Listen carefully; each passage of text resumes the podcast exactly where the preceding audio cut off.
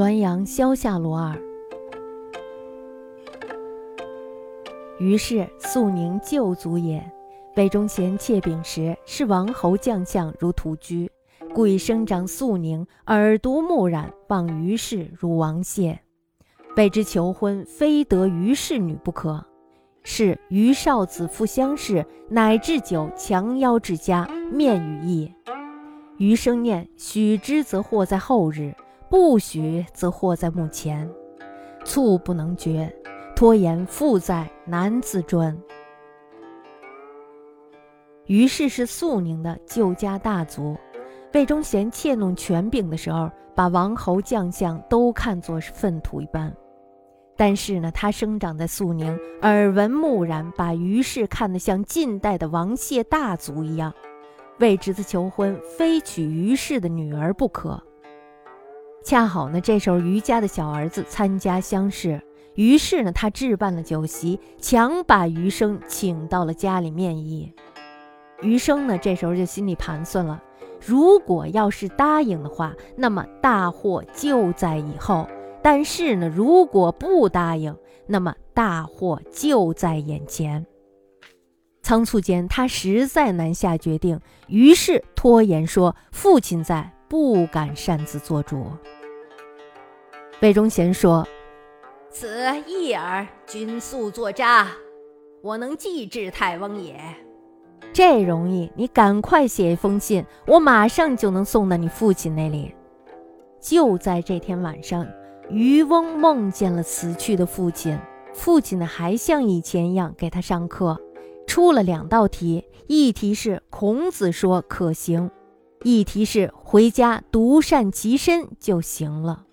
正在他构思的时候，忽然被叩门声惊醒了，下人为他呈上了儿子的信。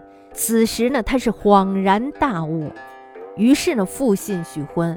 而妇言说自己得了重病，叫儿子赶快回来。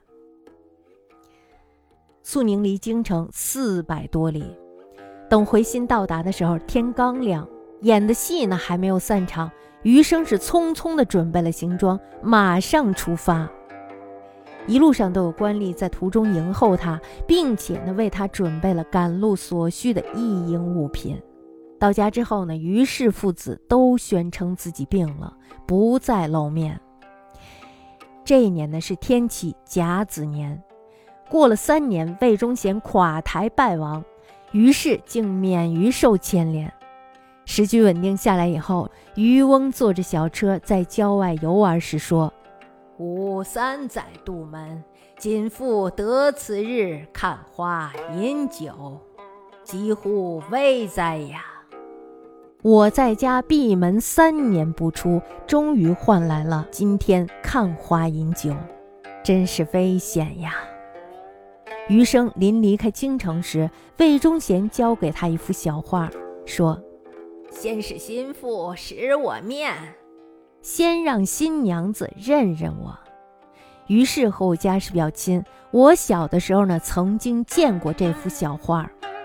魏忠贤身材高大且消瘦，脸色白里透着红，两边的颧骨微微凸起，面颊稍窄，眼睛好像喝醉了酒一样。眼轮以上的部分呢，有赭石般淡淡的晕，好像是微微的肿着。